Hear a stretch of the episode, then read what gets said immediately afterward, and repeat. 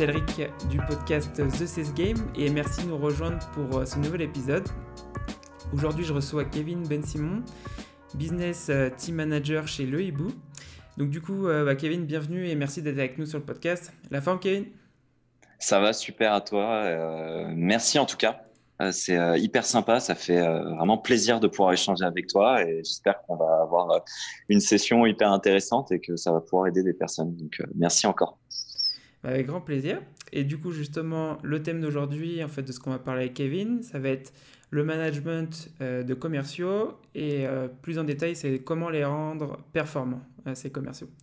Mais avant ça, Kevin, est-ce que tu peux te présenter, nous raconter, nous raconter comment t'en es arrivé là, s'il te plaît? Ok, d'accord. donc moi, j'ai un parcours, on va dire, plutôt classique d'un point de vue scolaire. J'ai fait un IUT technique de commercialisation. j'ai travaillé ensuite euh, sur euh, dans une école de commerce, donc euh, j'étais étudiant. j'ai eu plusieurs diplômes, un en finance d'entreprise dans le cadre d'un double diplôme échangeant en Chine, et un autre dans le cadre de ma, spécialisation qui était sur le milieu des startups et la création d'entreprises. en parallèle, j'avais fait une césure dans la stratégie, donc j'étais consultant en stratégie d'entreprise. Euh, j'ai fait ma dernière année d'alternance chez Microsoft, où en gros euh, j'étais euh, sales côté service, donc je vendais pas du produit Microsoft, mais je vendais en fait du service. et puis après j'ai créé ma propre boîte d'ailleurs, qui s'appelle Vivo. donc c'était une boîte dans les sanitaires qui avait rien à voir dans le e-commerce. J'ai touché à toutes les fonctions qu'on peut avoir en tant que PDG d'une entreprise. et je l'ai cofondé avec un ami à moi. Euh, euh, d'ailleurs, 80% en fait de mes efforts étaient basés sur euh, des fonctions commerciales, sur de la prospection, dans le dur, en porte-à-porte, téléphonique, du mail. Et puis au bout d'un an et demi, bon, j'avais fait plein de choses. Hein. Je faisais aussi du conseil en création d'entreprise. Je faisais plein, plein, plein de choses.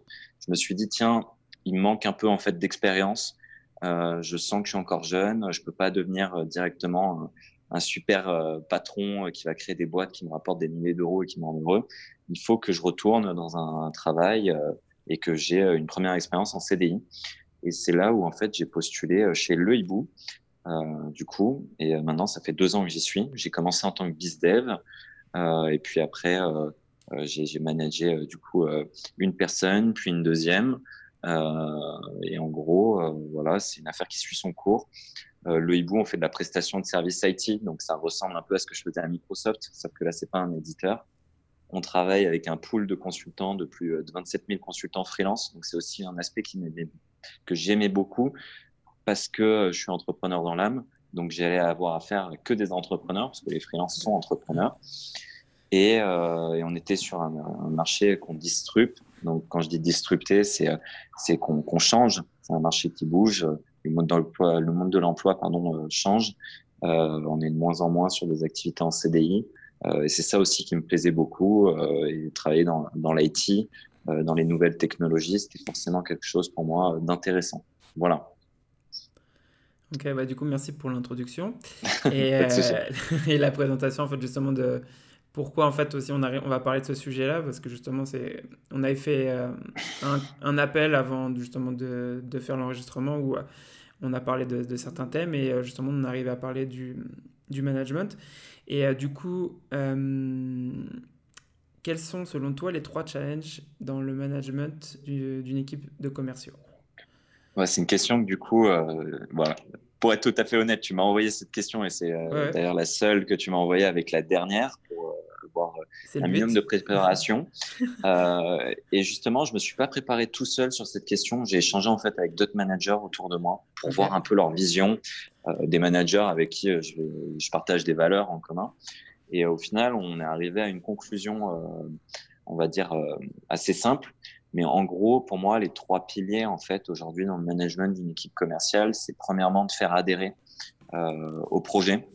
Euh, donc en gros, le projet, euh, ça va être, il va être composé d'objectifs, le projet de l'entreprise, le projet de la cellule dans laquelle la personne va travailler ou la business unit.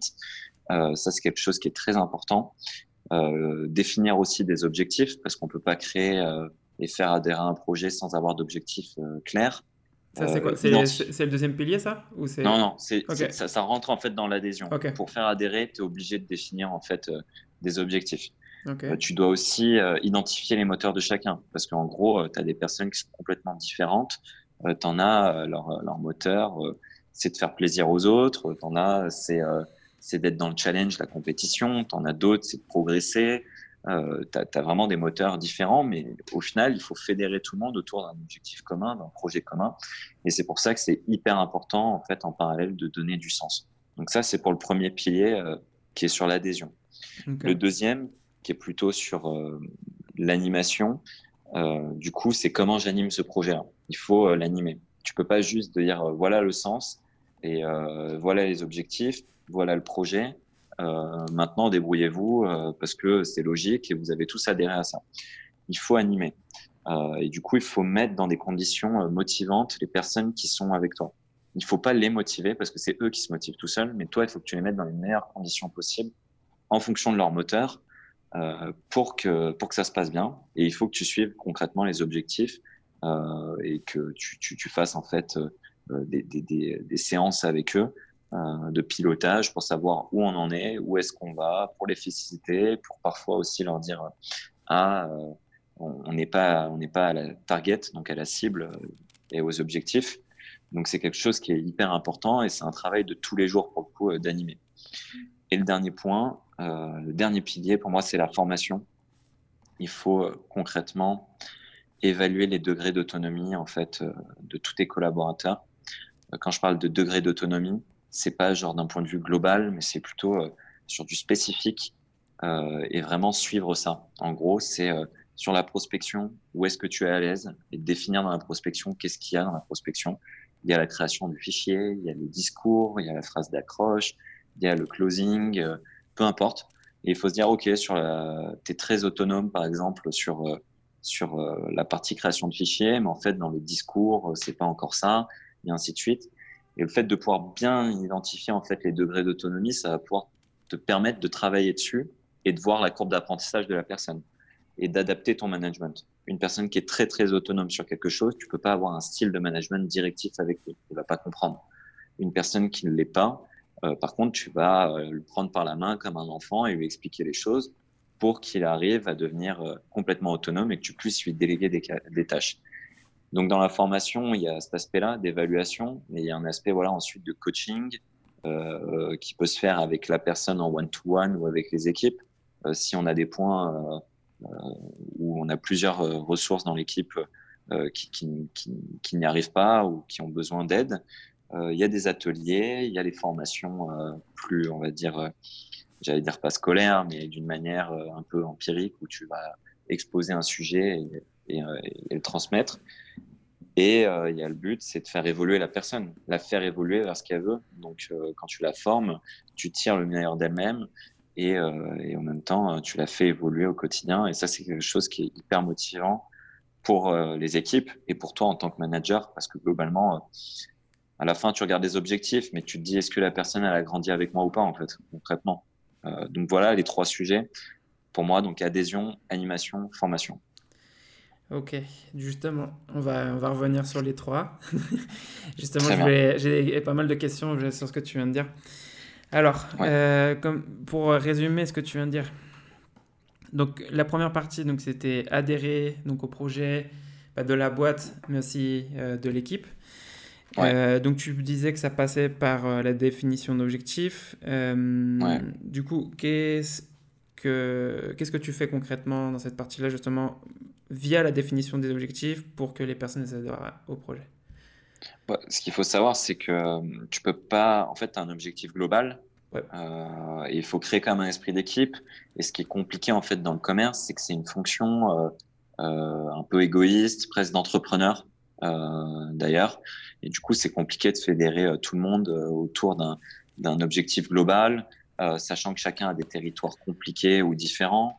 Euh, chacun a un degré de maturité différent. Tu peux avoir une équipe avec une personne qui a, je sais pas, 5 ans de métier et une autre euh, qui sort d'école.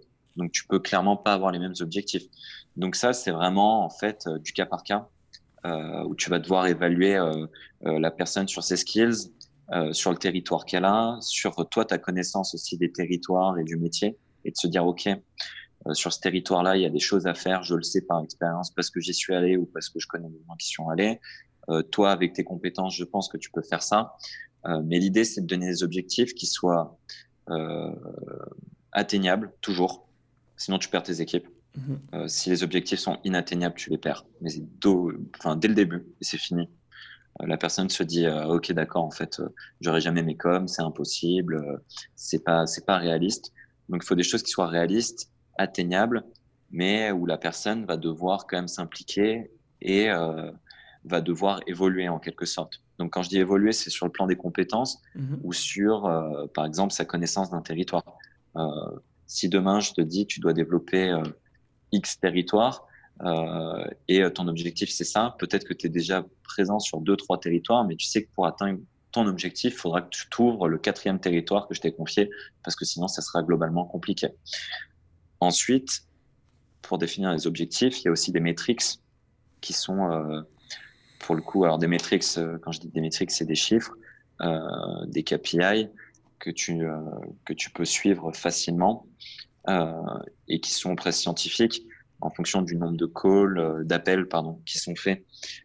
tu peux savoir le nombre de rendez-vous que la personne va avoir. En fonction du nombre de rendez-vous qu'elle va faire, tu peux savoir le nombre de besoins entrant qu'elle va récupérer.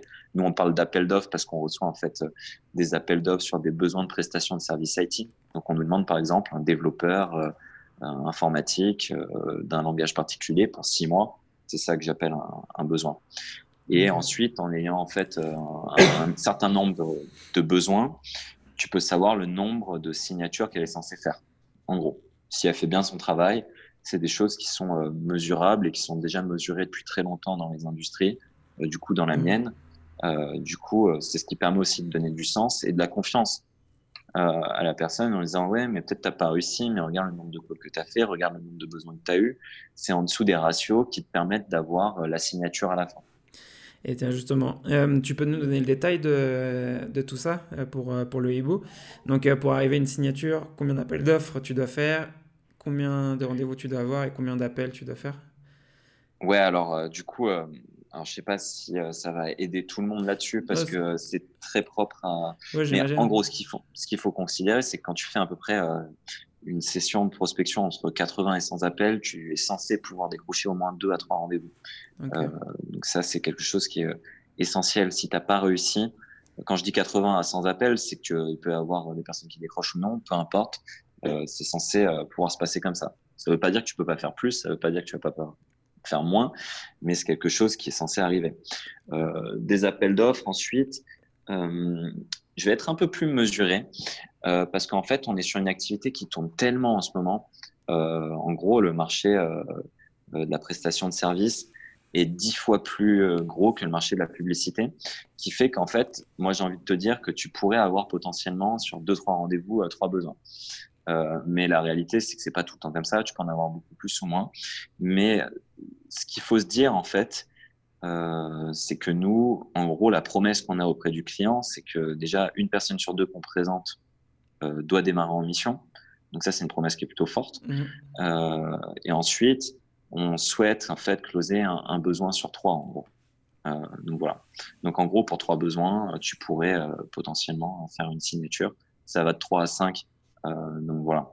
Donc après, en fait, euh, en fonction de ça, si on dit que ton objectif c'est de faire deux signatures par mois, euh, tu peux considérer que si tu as 10 besoins, tu pourrais faire deux, signatures.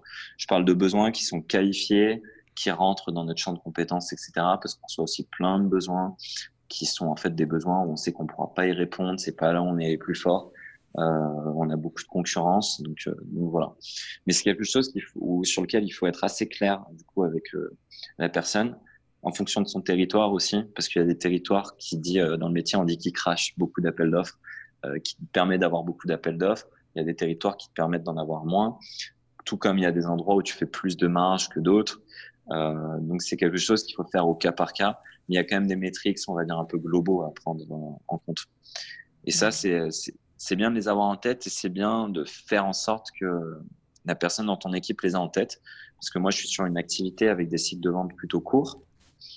Et du coup, euh, faut se dire que concrètement, tu perds beaucoup plus de batailles que tu n'en gagnes. Donc, il euh, faut rappeler ça à la personne, pas pour la démotiver, mais pour justement la motiver, lui dire, eh, c'est pas grave si tu as perdu là, là, là, là, là, là. C'est logique. En termes de métriques, c'est logique. Euh, et tu vas gagner si tu continues, en gros.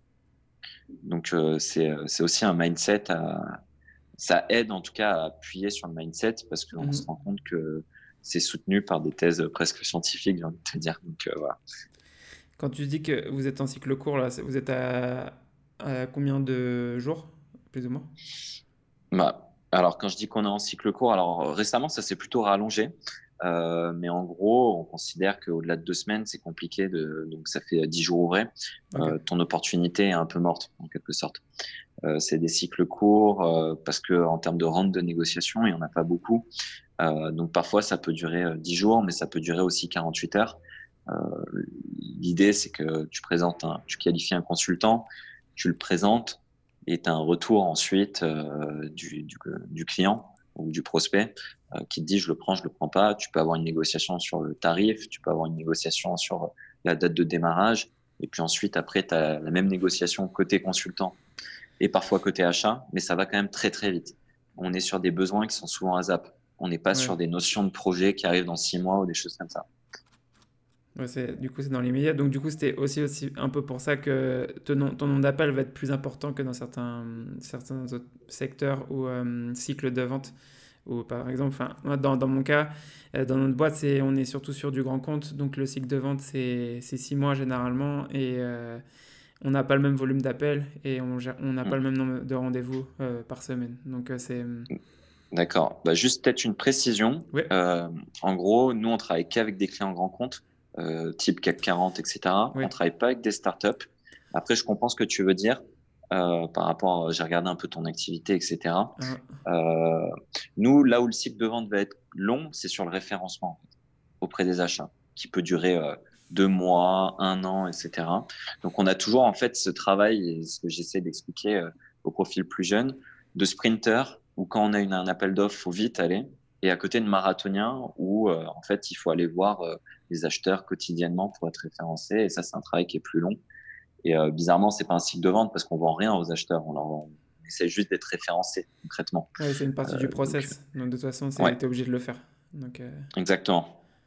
Ok, ok. Voilà.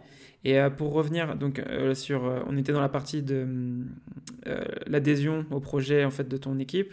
Donc on a déjà vu la partie des objectifs. Donc tu nous disais donner des objectifs réalisables, atteignables, euh, principalement. Mais challengeant tout de même. Et challengeant, bien sûr.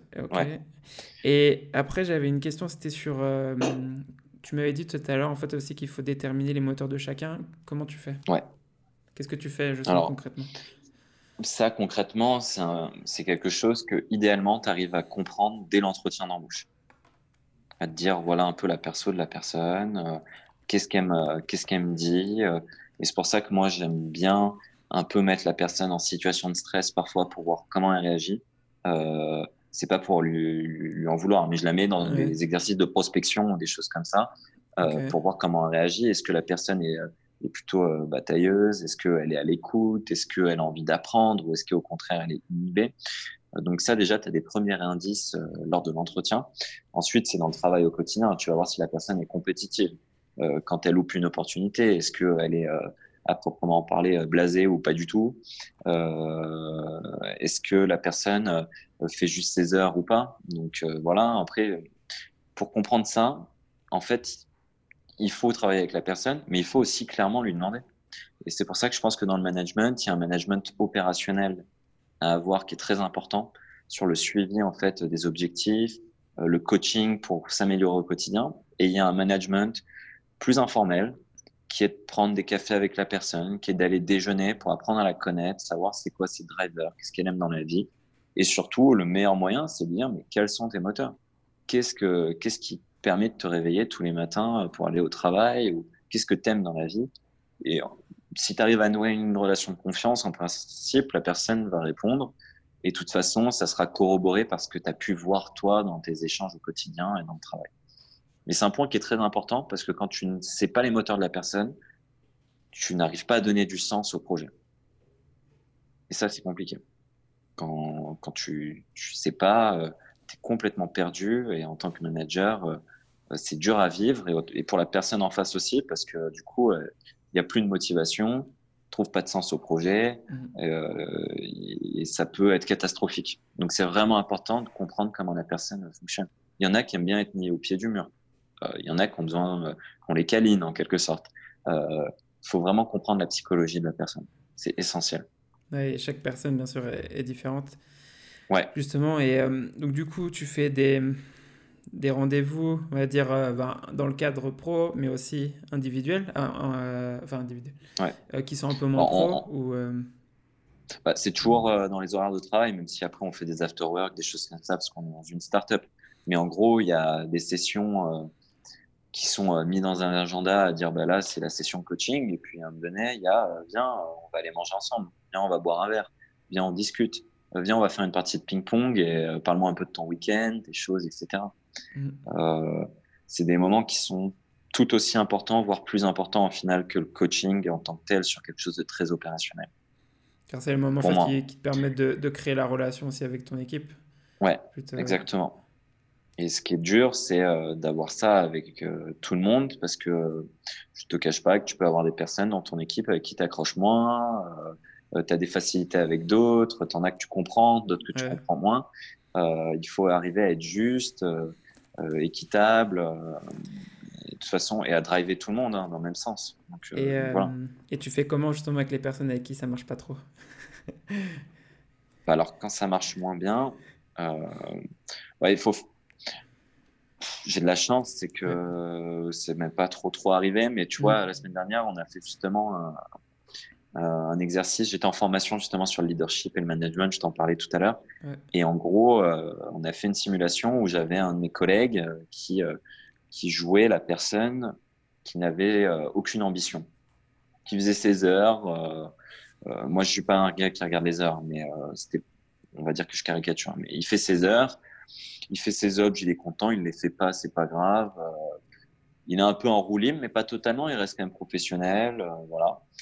Et moi, c'est quelque chose que, avec lequel j'ai beaucoup de mal, c'est d'avoir quelqu'un qui est très peu ambitieux. Et en fait, pendant l'entretien, changé avec lui, essayé de comprendre ses moteurs et je les trouvais pas. Je lui proposais des choses, je lui disais mais voilà le sens de, de ce que tu fais, voilà ce que ça pourrait t'apporter. Et euh, à la fin, euh, et à la fin, ça commençait un peu à m'agacer et ça s'est ressenti. Et puis à la fin, je lui dis franchement, j'espère pas avoir ce cas-là parce que c'est compliqué c'est compliqué. Après, tu vas, c'est pas parce que du coup t'es pas en, en, phase avec la personne qu'il faut euh, la virer ou quoi. Euh, mais il faut creuser, il faut mettre deux fois plus d'efforts, euh, euh faut, faut, comprendre. Et puis après, parfois, il faut aussi accepter de se dire, bah, cette personne, elle est comme ça. Et en fait, si elle fait pas d'erreur grave, si elle met pas une mauvaise ambiance, si elle fait globalement un peu ses objectifs, bah, j'ai le droit aussi de la laisser se cantonner à ça. On n'est pas tous dans un dans un but de progresser tout le temps. Il y en a qui, euh, qui vivent très bien leur vie aussi en faisant leur travail et à côté en, en s'éclatant sur d'autres choses. Donc parfois, il faut aussi accepter et, euh, et pas juste rester sur ses propres croyances. C'est ce qui est dur dans le management, c'est que tu viens avec tes propres croyances sur plein de choses et il faut savoir en fait euh, les abandonner ou les laisser de côté quand tu es face à une personne parce qu'elle a aussi ses propres croyances et il faut, il faut que toi, en fait, bah, tu t'adaptes. Donc j'ai envie de te dire, adapte-toi, lâche pas l'affaire et parfois accepte des choses parce qu'avec le recul, tu te rendras compte que c'est pas si grave au final. Oui, comme tu dis, je pense que c'est. Ouais, vas-y. Pardon. Euh, juste, voilà, c'est dans le cas où ça se passe plutôt bien sur le plan des résultats, des, choses comme ça. Par contre, si ça se passe pas bien, bah, il va falloir recadrer la personne, euh, euh, l'avertir, l'aider, comprendre, etc. Mais on n'est pas dans la même pédagogie, on va dire. Euh, donc, voilà, ça peut avoir du bon. Hein. Parfois, c'est dans le recadrage que tu vois la personne, euh, ce qu'elle a vraiment en elle. Et, euh, parfois, en fait, c'est quand elle est au pied du mur qu'elle se révèle. Parfois, non. donc, Et bon, maintenant, on va revenir sur la deuxième partie que tu étais en train de me parler tout à l'heure. Donc, bah, animer donc, tes équipes. du coup, qu'est-ce que tu fais aujourd'hui, en fait, justement, chez le Hibou bah, pour animer ton équipe? Bon, ce qui est bien avec euh, le hibou, c'est que au-delà des équipes, il y a plusieurs équipes, il y a un cadre global qui fait que déjà c'est un peu animé. Euh, quand il y a de la signature, euh, c'est toujours une fête, il y a un gong, tout le monde s'applaudit, c'est sympa. on fête les signatures parce qu'on sait qu'il y a beaucoup de défaites. Et c'est pour ça qu'une signature, une bonne nouvelle, doit tout le temps être fêtée selon moi. à juste proportion. Hein. mais il faut fêter, il faut féliciter la personne sans mettre de mais derrière, parce que sinon tout ce que tu lui as dit avant ne vaut pas grand-chose. Donc ça aussi, c'est quelque chose qui est très important, c'est de féliciter, c'est de fêter, c'est d'avoir des événements en dehors du travail, c'est de prendre le temps euh, aussi voilà de faire des ping-pong, des baby-foot si tu peux, faire des karting, euh, euh, faire des choses comme ça. c'est les mettre dans des conditions plutôt optimales. C'est de leur faire prendre leur la parole sur des sujets. donc c'est voilà, aujourd'hui on a telle problématique, venez on brainstorm tous ensemble et on voit ce qui se passe. Ou parfois donner un, sujet, délégué, et eux vont animer vont, s'animer en quelque sorte autour de ce sujet-là. Et ensuite, il y a tout ce qui est suivi des objectifs, euh, qui est important. Euh, donc là, l'animation, euh, elle n'est pas fun au sens propre du terme, euh, mais bon, il faut, voilà, il faut qu'il y ait régulièrement des points sur les objectifs. Après, moi, ce que j'aime bien mettre en place, c'est tout ce qui est euh, gamification, qui marche très bien en fait avec les commerciaux. Et c'est des choses que tous les managers font ici. Euh, on essaye de gamifier un peu tout. On a un système de podium pour savoir qui est le meilleur commercial à la fin de la semaine, qui est, à la fin, qui est le meilleur à la fin du mois. Et c'est pas un truc qui est subjectif, c'est sur des chiffres, nombre de rendez-vous pris, euh, nombre d'appels d'offres pris, euh, nombre de signatures faites, des choses comme ça. Euh, à la fin, il y a une récompense. En fonction du nombre de points que tu as eu, on a un petit budget alloué pour offrir quelque chose. Tu peux gagner, je sais pas, un pull, un drone, plein de choses comme ça. Donc la gamification, enfin, la gamification est quelque chose qui est très important. Dans la prospection aussi. Moi, je pense qu'en fait, il faut mettre de la gamification un peu partout, mais surtout dans les tâches qui sont, qui peuvent paraître rudes, ennuyeuses, embêtantes, euh, pour répétitives. Ça, pour que ça tes équipes justement être un peu hum, à sortir de justement de la, la routine de tous les jours, j'imagine. Bah, enfin, la prospection. Il y en a plein qui la voient comme pas que c'est chiant, enfin qu'il faut le faire tous les jours, mais justement, ça vous aide à, bah, les motiver, j'imagine. Exactement. On faisait gagner une bouteille de champagne, d'un super bon champagne, euh, pour euh, justement motiver les personnes. D'ailleurs, un point qui est important, c'est qu'en fait, si tu mets du jeu et de l'enjeu, faut que le, jeu, enfin, faut, faut, concrètement la récompense soit sympa. Si tu proposes un truc au rabais, euh, ça va créer tout l'effet inverse. La personne va se dire, attends, il nous demande de se casser la tête pour avoir le stylo euh, que tout le monde peut avoir. Quoi. Donc, euh, tu vois, le stylo, le hibou euh, que j'ai là, tu vois. Si tu leur dis, bah, la récompense, c'est que tu en gagnes un, mais que tu sais que si tu vas te servir là-bas, tu peux l'avoir, c'est pas top. Donc, c'est pour ça que faire gagner un drone, par contre, c'est sympa. donc, donc, voilà. Donc, ça, c'est quelque chose qui est sympa. Et aussi, il faut créer une espèce d'émulation ou de compétition positive. moi, je suis beaucoup dans un mode où je vais charrier mes équipes, les personnes autour de moi, les autres équipes. J'aime beaucoup ça. Euh, ça crée de l'ambiance et euh, ça, ça, met de la vie, hein, concrètement. Donc voilà. Et euh, pour revenir sur ce que tu es en train de dire, là, juste avant de parler de la gamification, tu parlais du suivi des objectifs. Qu'est-ce que tu fais justement bah, pour. Enfin, qu'est-ce que vous avez mis en place chez le Hibou pour voir le suivi des objectifs? Vous faites des réunions Vous avez des, des tableaux où vous voyez les résultats? Comment vous faites ça? Bah déjà, il y a une réunion commerciale tous les lundis euh, qui euh, tous les commerciaux sont là et présentent leur activité de la semaine dernière et de la semaine à venir. Euh, donc en termes de rendez-vous, de signature, de besoins entrants. Euh, donc ça déjà, c'est un très bon moyen de savoir qu'est-ce qui se passe. Et c'est un bon exercice parce que c'est un peu devant tout le monde. Donc ça peut faire un peu ce qu'on appelle une revue de slip en quelque sorte, mais c'est bien parce qu'on est dans une ambiance bienveillante et l'idée aussi c'est d'échanger sur des bonnes pratiques, euh, sur des besoins où il y a des similarités. Ah, ton client, il a tel besoin, le, le mien aussi.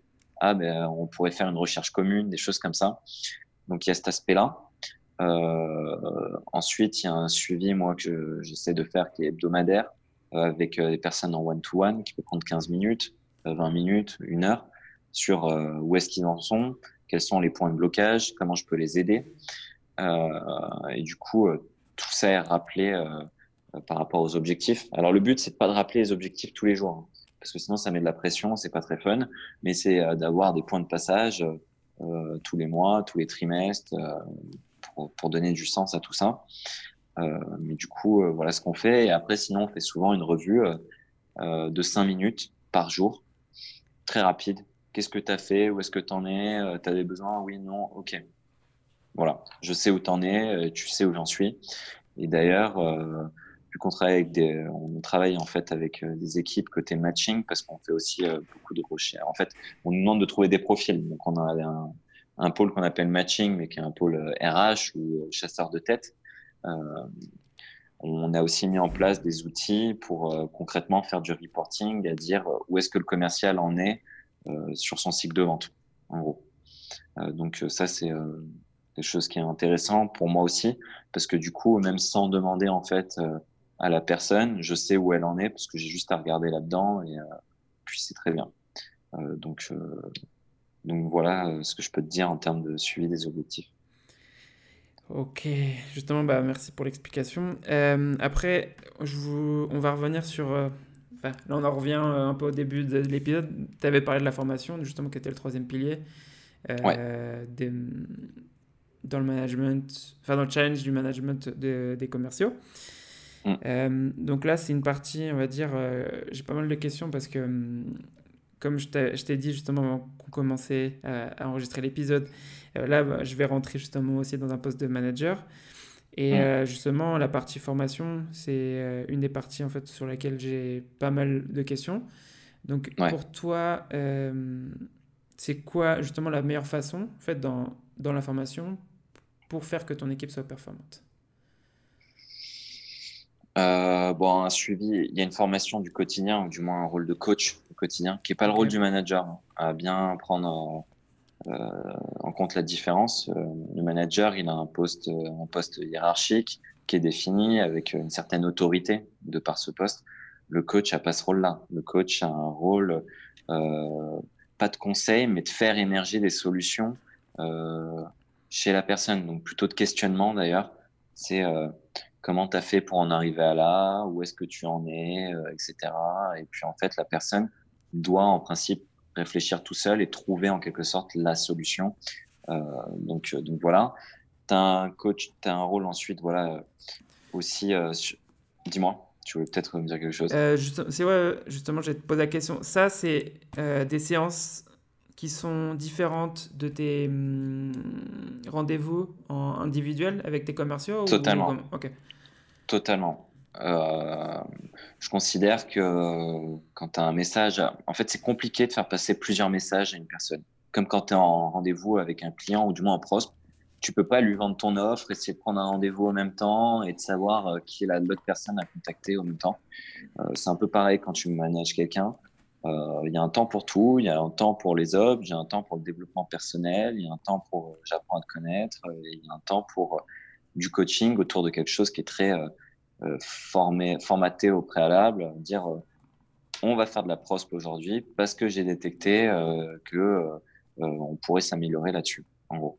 Donc c'est vraiment des temps à part et d'ailleurs c'est des sessions qu'on appelle sessions de, moi j'ai appelé sessions de coaching et que je mets dans l'agenda et, et, on prend des sujets. Et d'ailleurs parfois il n'y a pas d'ordre du jour et je demande à la personne, je dis bon sur quoi t'aimerais qu'on parle euh, concrètement, euh, sur quoi tu voudrais que je t'aide.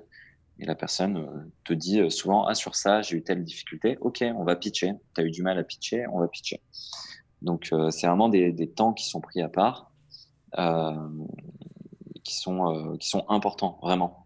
moi, en fait, au début, j'étais très sur le management très informel. J'étais un coach un peu conseil, grand frère, qui était là pour t'aider et souffler les réponses euh, parfois.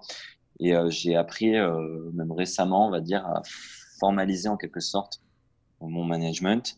Formaliser, ça ne veut pas dire être plus dur ou plus distant, mais plus à vraiment prendre des vraies sessions où on se met dans une salle et puis on dit, on, on, fait ce qu'on avait prévu de faire, et etc.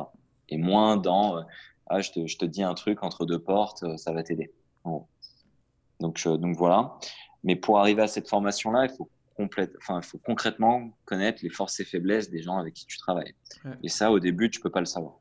Tu peux avoir des idées, mais, euh, mais en fait, c'est à travers l'échange et à travers euh, un accompagnement très rapproché que tu vas pouvoir faire un petit audit de l'équipe que tu as, si c'est une équipe qui est déjà existante, et te dire, OK, euh, j'ai détecté ça, ça, ça, ça.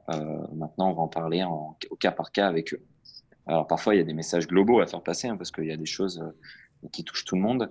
Mais ensuite, c'est très bien de prendre une approche personnalisée. Et c'est pour ça que moi, j'accorde maintenant beaucoup d'importance à tout ce qui est évaluation des degrés d'autonomie sur des tâches précises. Donc, je découpe en fait toutes les missions qu'un commercial doit avoir chez le hibou en sous-tâches. Et euh, en fait, je fais une évaluation que je co-construis d'ailleurs avec la personne, où je lui dis, euh, voilà, il y a quatre degrés d'autonomie selon moi. Il y a le degré où tu ne sais pas du tout, et c'est pas grave. Et je vais devoir euh, du coup concrètement t'aider dessus, t'apprendre. Il y a un degré où tu commences à être un peu autonome, mais tu as besoin d'aide. Un autre degré où on va être dans le participatif. Je vais te questionner, je vais te faire participer à mes échanges, etc. Et le dernier degré, qui est le délégatif, je peux complètement te faire confiance, tu es totalement autonome, tu n'as pas besoin de me demander mon avis parce que euh, je t'es bon là-dedans. Et ça, je le construis avec la personne parce que c'est bien de voir le, recul qu'elle a sur elle-même, en, fait, en gros. Euh, et de voir si elle est lucide ou pas, et de voir aussi les points de divergence parce que moi, je prétends pas avoir la lucidité absolue. Euh, et peut-être qu'il va me dire, ah, mais oui, mais moi, je pense ça, regarde cette situation. Et toi, tu dis, ah, ok, d'accord. Mais ce qui se passe, c'est que là, on l'a fait récemment et on s'est rendu compte que sur 40 tâches, il y avait peut-être trois tâches où on n'était pas totalement d'accord sur le degré d'autonomie euh, au début. Et puis après, argumentation, on l'était. Mais sur le reste, la personne était euh, hyper en phase avec, avec moi-même. Et du coup, c'était sympa parce qu'à la fin, on s'est dit, ben voilà, sur les degrés 1 et 2, où toi, tu n'es pas très autonome, euh, je vais t'accompagner. Et à la fin, on a sorti 10 tâches et on s'est dit, voilà sur quoi seront nos séances de coaching et la personne était d'accord. On les a ensuite planifiées dans le temps. Et du coup, c'était hyper simple parce que euh, tu l'as fait adhérer à la chose. Euh, elle, a, compris le sens. Elle sait que c'est pour elle. Elle sait que ça va donner des résultats. Elle sait que ça va servir les objectifs. Euh, donc, c'est super bien. Ouais, et comme ça, c'est beaucoup plus personnalisé pour chaque, pour chaque personne. Et là, justement, c'est parce que justement, je, enfin, justement, je me posais pas mal de questions sur ça. C'est euh, comment parce que chaque a la vision d'équipe, il y a l'équipe à faire progresser, mais après chaque personne est différente et chaque personne n'est pas même n'a pas la même expérience pour chaque tâche comme tu étais en train de le décrire. Et, et euh, j'ai bien aimé comment tu as expliqué le truc justement de bah, faire l'évaluation des sous-tâches euh, de mm. bah, des tâches que les personnes ont dans ton équipe et comme ça tu vois le mm. niveau que chacun a et tu sais sur quoi bah, focus chaque personne et tu sais mm. bah, tu connais leurs axes d'amélioration en gros et puis du coup, euh, tu peux gagner du temps parce que tu vas te rendre compte que Paul, euh, il est moyen dans la création d'un fichier de prospe et, euh, et, Laura pareil. Donc tu dis, ah ben on va pouvoir faire une session commune parce qu'ils sont au même degré de maturité, ça a du sens plutôt que faire deux sessions différentes. Et surtout, ça te permet aussi d'expliquer parfois quand la personne sous-performe ou performe, de dire, ah, mais c'est logique parce qu'en fait, là, elle n'est pas mature sur ça, là, elle n'est pas encore autonome, ainsi de suite. Alors que moi, avant, j'avais une tendance un peu à globaliser la personne, dire ouais, elle est autonome ou elle l'est pas. Et en fait, euh, le risque, c'est quand elle n'était pas autonome, j'étais, euh, on va dire, un peu directif. Je prenais beaucoup la main, la main de la personne et je lui montrais.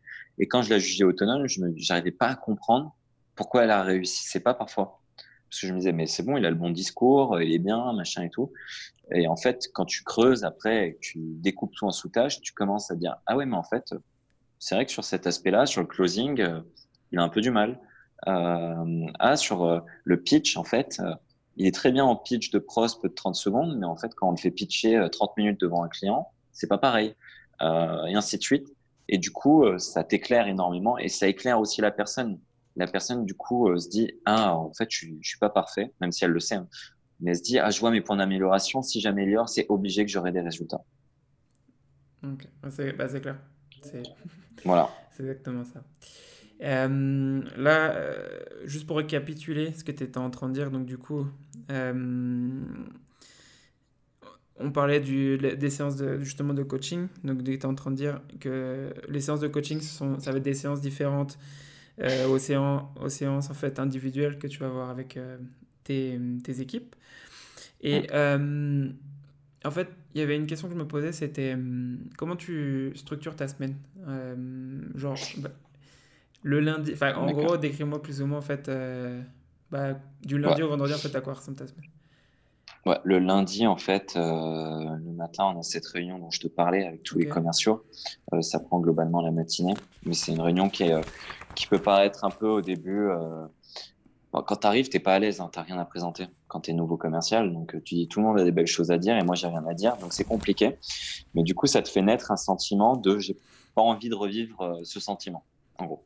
De se dire, j'ai pas envie de me retrouver, alors que tu l'es pas, hein, mais en tant que nouveau commercial, à chaque fois, tu dis, il faut que je prouve, c'est un peu honteux, j'ai pas de rendez-vous, j'ai pas de besoin, j'ai pas de signature, tous les autres ont des trucs et moi, j'ai rien. Et ça permet aussi de voir un peu quelle est la semaine type qu'un commercial doit avoir. Donc nous, un commercial, la semaine type qu'il doit avoir, c'est euh, cinq rendez-vous. Et je me mets dedans. Donc cinq rendez-vous, euh, ça peut être des rendez-vous avec des prospects, des clients euh, et euh, des présentations euh, pour faire des deals. En gros, les présentations, c'est quand je présente un consultant lorsque j'ai un besoin. donc voilà. donc mes semaines, vu que je reste quand même encore opérationnel, sont axées autour quand même de mon activité commerciale.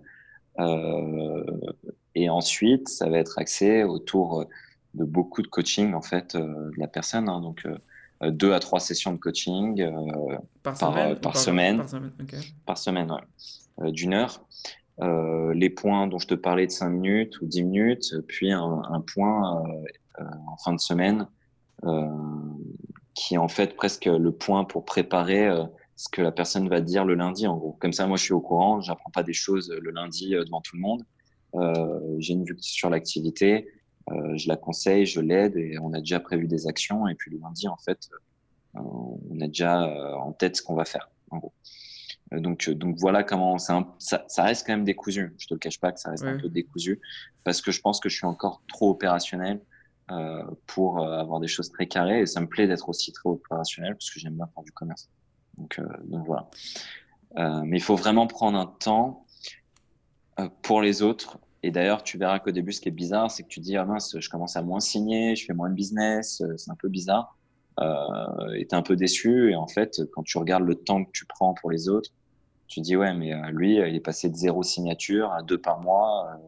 c'est grâce à lui, mais c'est aussi grâce à moi. Donc, il faut accepter aussi, il faut faire un peu le deuil de sa vie de commercial d'avant tu feras plus les mêmes résultats ou plus pareil parce que si tu es vraiment quelqu'un qui est passionné par tes équipes et par le management, euh, tu vas mettre beaucoup de temps là-dedans. Ouais, justement, c'est l'objectif de toute façon du manager, c'est de, de, pousser tes équipes à s'améliorer. Enfin, et, euh, bah, Comme tu disais tout à l'heure, justement, c'était euh, l'objectif final, en fait, c'est de, de, voir tes commerciaux bah, progresser, clairement. Et, ouais. et de toute façon, c'est la plus grande satisfaction, j'imagine, de les voir commencer peut-être à zéro signature et après bah, à vendre et après à prendre des positions plus importantes dans, dans la boîte. Exactement. Et euh, à être certainement les managers de demain, des choses comme ça.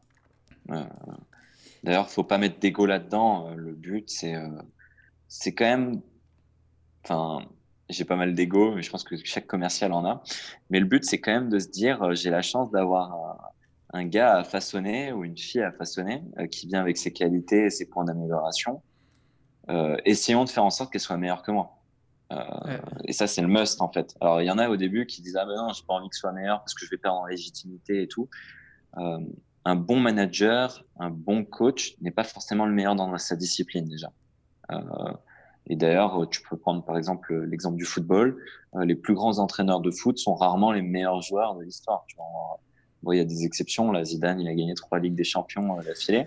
Mais euh, si tu prends, si tu prends d'autres entraîneurs, euh, type, euh, je sais pas, José Mourinho à une époque, euh, pour ceux qui aiment le foot, cette personne n'a jamais eu des résultats dans le foot en tant que professionnel top quand il était joueur. Mais par contre, en tant que coach, il a fait des belles choses. Donc, il faut pas mettre d'ego là-dedans. Il faut accepter que tes équipes ou des personnes de ton équipe soient meilleures que toi, même s'il faut rester exemplaire. Il euh, faut quand même être dans une bonne dynamique. Euh, voilà. Et, euh, et c'est trop bien si tu arrives à faire en sorte qu'il y ait un gars dans ton équipe qui est meilleur que toi sur les aspects commerciaux. c'est génial. Quoi. Tu te dis top, quoi, top, parce que lui, il va te permettre d'atteindre les objectifs de l'équipe et de la boîte. C'est exactement ça. Euh, là, on va arriver sur les dernières questions en fait de, de l'enregistrement. Donc, euh, c'est des questions un peu plus généralistes euh, sur, euh, sur la vente. Donc, du coup, quel est le livre qui a, qui a le plus influencé ta vie de commercial et pourquoi? C'est très drôle. Alors, tu vois, tu avais interviewé Shalom Malka, que je connais, avec qui j'ai travaillé. il avait répondu sur des, des, livres assez intéressants que j'avais lus. Et je dois te dire qu'en fait, moi, j'ai pas lu énormément de livres sur le commerce, j'ai plus lu euh, des livres sur l'entrepreneuriat. Euh, mais du coup, je trouve que en fait, euh, justement, un commercial, en fait, c'est un entrepreneur dans l'entreprise. et je pourrais te citer deux. Je vais te citer quoi la, la, semaine des 4 heures. Alors, ça va être un peu bizarre. Il y a peut-être des managers qui vont criser là-dessus. De Timothy Ferris, euh, qu'un entrepreneur accompli, aguerri, etc. Et qui explique en fait comment euh, comment garder en fait euh, comment créer des business euh, en travaillant seulement 4 heures par semaine et qui te rapporteront autant que ton salaire. Le but c'est pas de pousser les commerciaux à devenir entrepreneurs en créant une structure, mais c'est plutôt d'être efficace dans leur approche, de mettre l'énergie là où ils doivent la mettre euh, Timothy Ferris parle souvent en fait de la loi de Pareto, euh, qui est la loi des 20-80 euh, ou 80-20, 20% d'efforts pour 80% de résultats. Je préfère travailler avec des commerciaux qu'on cette approche-là, à se dire je, mets toutes mes forces dans des cibles, des clients, des opportunités où je sais que j'ai une forte chance de convertir, plutôt que des personnes qui mettent un peu beaucoup d'énergie partout. Mais au final, quand tu es partout, tu es un peu nulle part. Euh, donc moi, je trouve que ce livre est plutôt pas mal. Euh, d'ailleurs, il t'aide aussi sur la gestion du temps. Et quand tu es commercial, tu es concrètement, en fait, t'enchaînes plein de petites tâches, un mail, un coup de téléphone, un SMS, euh, une réunion, des choses comme ça. Et ce livre est pas mal aussi pour apprendre à gérer tes mails, à gérer ton temps, à prioriser, parce que le commercial doit sans cesse prioriser en fait des choses. Euh, tu as un mission, as, je sais pas, tu as un consultant qui sort de mission, c'est un peu la crise d'un côté, de l'autre côté tu dois signer une affaire, de l'autre côté tu dois renvoyer un contrat, euh, tu as ta prospection à faire, etc. Et ce livre euh, aide pas mal là-dessus. Euh, je pense qu'un bon commercial, c'est un commercial qui, euh, qui est assez méthodique, qui est bien organisé et qui a le sens de l'opportunité. Et c'est ça que j'aime bien dans le livre de, de Timothy Ferris. C'est cette notion des 20-80, c'est je, je, cherche là où il y a la meilleure opportunité pour aller concrétiser. Ouais, c'est ce que j'allais dire justement. Au début, tu étais en train de parler du livre, je ne l'ai pas lu, donc euh, c'est pour ça que j'avais pas trop, je comprenais pas pourquoi tu, tu me disais ce livre-là exactement. Mais une fois que tu as commencé à l'expliquer, bah, en fait, en gros, c'est exactement bah, l'état d'esprit euh, qu'un vendeur doit avoir, en plus d'être bon, en fait, bien sûr, dans quasiment toutes les, mm. tâches qu'il doit, qu'il doit faire tous mm. les jours. Mais euh, y a la gestion du temps, c'est super important. Parce que comme tu disais, un email, bah, peut-être ça prend 5 minutes, mais quand tu en fais plein dans la journée, ça peut te prendre beaucoup de temps. Donc du coup, il faut savoir comment prioriser tes tâches. Euh, justement, ça va permettre d'introduire la, question suivante qui est quel conseil donnerais-tu à une personne euh, qui est sur le point d'entrer dans le monde de la vente?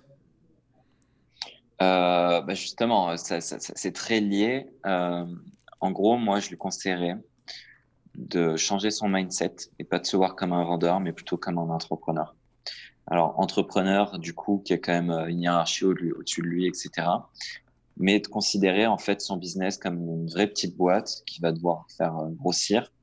Et, euh, et du coup, ça donnera beaucoup plus de sens euh, parce qu'en réalité, je connais pas un commercial qui est pas vraiment indépendant en fait. Euh, ils sont tous quand même relativement indépendants. Et en fait, quand tu conçois en fait euh, euh tout ça comme un entrepreneur, comme ta propre petite entreprise, tu mets beaucoup plus d'efforts. et d'ailleurs, c'est un sujet sur lequel on a échangé en fait avec un de mes collègues. Euh, et je trouve que le mindset d'aujourd'hui, en plus des générations euh, d'aujourd'hui, est très tourné vers l'entrepreneuriat, le culte de la start-up, le culte de l'indépendance, du sens, euh, la génération du pourquoi, des choses comme ça. Et du coup, euh, quand tu es entrepreneur, bah, tu as l'impression de concrètement travailler pour toi. Et puis, de toute façon, euh, moi, je trouve qu'un système qui est sain, c'est un système qui est basé plus sur les coms que sur le fixe. Euh, et du coup, euh, si tu as cette notion d'entrepreneuriat, tu te dis, ah, je travaille pour moi, il faut que j'aille chercher ça pour moi et du coup pour l'entreprise. Mais je trouve que ça a de l'impact. Que quand tu te vois comme un commercial parmi les autres, euh, ça peut presque être péjoratif. Aujourd'hui, il y a plein de personnes qui ont des avis un peu biaisés euh, sur le commerce, sur le commercial, qui se disent que c'est un requin, etc. Moi, je préfère leur dire qu'aujourd'hui, on est plein d'entrepreneurs euh, qui travaillent peut-être pour une grande entreprise ou une plus petite, et on va tous dans le même sens. Donc, euh, vraiment, c'est plus sur un, un, changement de mindset au-delà d'actions très concrètes et tout ça. Mais sinon, je lui dirais, comme je t'ai parlé tout à l'heure, la loi de Pareto, mets les efforts là où tu penses que ça peut convertir. va pas partout.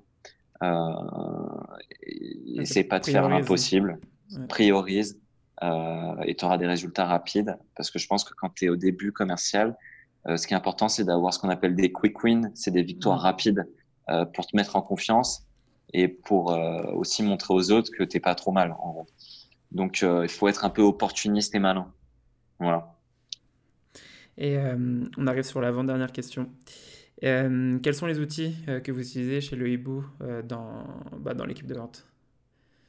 Bah alors en CRM, on utilise Pipedrive, en gros, qui est un bon CRM, assez complet. En plus, il me semble que c'est gratuit, si je dis pas de bêtises. tu peux débloquer des fonctions payantes, mais en vrai, sur la partie gratuite, c'est très bien. pour avoir travaillé en plus à Microsoft avec Dynamics, au final, je trouve que Pipedrive fait très bien le job. Peut-être à Salesforce, hein, qui est très bien, mais pour des petites structures, Pipedrive est pas mal. On utilise Trello, euh, qui est un outil à la base qui est plutôt utilisé pour le développement. Euh, nous, ça nous permet plutôt de suivre nos opportunités et c'est euh, plutôt pas mal. et ça me permet aussi de mettre des to-do, de faire des choses comme ça au quotidien. Hum, et ensuite, on utilise notre plateforme, lehibou.com, qui est en fait notre vivier de consultants, euh, comme je te l'ai dit, qui est un super moteur de recherche. C'est là où on rentre en fait euh, euh toutes les avis et notations qu'on a sur les profils, un peu à l'image d'un TripAdvisor. Et, euh, et du coup, euh, c'est vraiment génial pour nous d'utiliser en fait notre propre outil. C'est hyper gratifiant, hyper valorisant, et d'autant plus qu'on a des clients qui utilisent le même outil que nous, donc c'est assez génial. après, j'utilise beaucoup LinkedIn pour ma prospection, pour cibler mes comptes. Euh, et ensuite, euh, rien de particulier, euh, la suite Office, des choses comme ça, mais, voilà. Ok, bah, du coup, merci pour la liste. Et on arrive sur la dernière question. donc, c'est pour ceux qui écoutent et qui veulent s'améliorer, quel serait ton défi à mettre en place dès demain dans leur poste de sales Bon, en gros, moi je dirais que si on parle du sales manager, euh, c'est surtout de donner du sens quotidiennement avec les générations, comme je t'en ai parlé tout à l'heure, cette génération du pourquoi dont je fais partie. Euh, il faut donner du sens continuellement euh, parce qu'aujourd'hui, tu as des, jeunes qui arrivent, qui sont très talentueux, qui en veulent beaucoup, mais qui se lassent très vite. la phrase qu'on entend souvent, c'est j'ai fait le tour. J'ai fait le tour de la question. Au bout d'un an, au bout de deux ans, même au bout de six mois parfois. Euh, du coup, euh, la quête de sens est très très importante et je pense que le manager doit vraiment travailler là-dessus au quotidien avec ses équipes. Euh, et je pense que même le sales au quotidien doit donner du sens à son travail parce que faire de la pros pour faire de la pros, ça peut paraître horrible en fait. Et il faut que, si en fait il sait que la prospe euh, avec X appels, ça va lui permettre d'avoir à la fin une signature, il comprend le cheminement en gros. Donc il faut tout le temps rappeler ça. Il faut que la personne aussi quand elle travaille, elle arrive à donner un sens à son travail sans pour autant tout remettre en question non plus. En gros, le but c'est pas c'est pas de devenir embêtant, euh, tout le temps tout remettre en question. Donner du sens, c'est juste comprendre pourquoi on fait les choses. Euh, mais ça veut pas dire euh, ah d'accord, je sais pourquoi et pourquoi on ferait, pourquoi pas faire comme ça, pourquoi pas faire comme si. Euh, faut pas partir euh, dans cette idéologie là. Côté sales, j'ai envie de leur dire, prenez en fait votre typologie de client euh, que vous avez actuellement, identifiez concrètement quels sont les 20% qui vous rapportent 80% de votre chiffre d'affaires, laissez tomber un peu les autres et focussez-vous sur cela. Euh, c'est un truc, c'est une démarche qui est pas facile à faire. Euh, en gros, de se dire je laisse tomber des clients ou je m'en occupe moins. Euh, et le but c'est pas de les laisser tomber complètement, il hein, faut les suivre, mais plutôt que de se dire oh, je vais continuer à prospecter sur ce compte parce que j'ai ouvert, euh, j'ai eu deux besoins, j'ai fait trois signatures, va plutôt là où ça signe tout le temps en fait et met beaucoup plus de force là-dedans. Donc vraiment de faire ce travail de cartographie et de se dire, OK, je remarque que c'est chez ce client que ça signe le plus, ou c'est avec cette typologie de besoin que ça signe le plus, et derrière investir le paquet dessus, en fait, en gros. Donc je leur dirais vraiment, allez là-dessus, parce que moi j'ai toujours cette démarche-là de 20-80 qui me taraude l'esprit toute la journée, et, euh, et je pense que c'est, euh, ça sera hyper utile pour eux, euh, parce qu'ils vont faire un blog de business, concrètement. Donc voilà super, merci pour les conseils pour les managers et aussi pour les commerciaux. Et euh, du coup, j'ai demandé, est-ce que tu as quelque chose à rajouter Car là, on arrive à la fin de l'épisode. Est-ce que tu veux rajouter quelque chose pour les, les auditeurs? Bah, Simplement déjà te remercier euh, parce que c'est euh, une expérience hyper chouette pour moi. Euh, c'est hyper sympa. Les, les questions étaient hyper pertinentes. Et d'ailleurs, j'ai regardé beaucoup de tes interviews. À chaque fois, j'ai trouvé ça enrichissant. Euh, de, de, de, de, parler de commerce, de parler de B2B. C'est des choses qui sont rares, qui peuvent paraître ennuyeuses. Mais je trouve que du coup, l'initiative est géniale euh, et ça met en valeur notre travail euh, parce qu'on n'a pas forcément en fait une super image à l'extérieur et ça reste quand même un travail ingrat, quoi qu'il en soit. donc rien que pour ça, je te remercie. avec plaisir. Et de toute façon, ce que j'allais dire, on est là pour changer ça, justement pour changer l'image de, des. ouais, ouais. Qu'on nous voit comme des ingrats. Mais... Mais euh, ensuite, euh, non, j'ai envie de souhaiter du succès à tout le monde, euh, de les encourager parce que je pense que le travail de sales, c'est un peu l'école de la vie. Quand tu sais vendre, tu sais faire plein de choses derrière. tu apprends beaucoup sur toi-même, tu apprends l'écoute, tu apprends, apprends à comprendre les autres, à te mettre à leur place, à comprendre leur moteur. que tu sois manager ou non, hein, c'est le job du sales. Et du coup, euh, pour ça, je leur dis euh, continuez, lâchez pas l'affaire. Euh, je leur souhaite plein de succès et j'espère que j'espère que ça continuera, quoi, tout simplement pour eux. et que parfois, tu as des sales qui n'y arrivent pas à certains endroits. il faut pas qu'ils se disent qu'ils sont mauvais, concrètement. Ça peut être aussi dépendant de leur état d'esprit du moment, de l'entreprise, du manager qu'ils ont. Euh, et c'est pas parce qu'ils n'ont pas réussi une fois en tant que sales qu'ils doivent abandonner parce que c'est un super métier enrichissant. Euh, il y a plein de tremplins et du coup, euh, il faut tenter sa chance aussi euh, et la retenter en fait pour être bien sûr parce que c'est un super métier, c'est un beau métier. Donc voilà. Ok, bah super Kevin, merci beaucoup euh, pour bah, avoir accepté l'invitation et on se dit à bientôt. Merci à toi, allez ciao. Ciao. Merci d'avoir écouté cet épisode de The Sales Game. Si t'aimes le podcast, abonne-toi, laisse un commentaire, une note, partage-le avec tes potes, fais-le écouter à ta mère, en gros, euh, fais-en ce que tu veux. Et ça serait top aussi si tu pouvais m'aider à le partager. On se revoit dans le prochain épisode. Ciao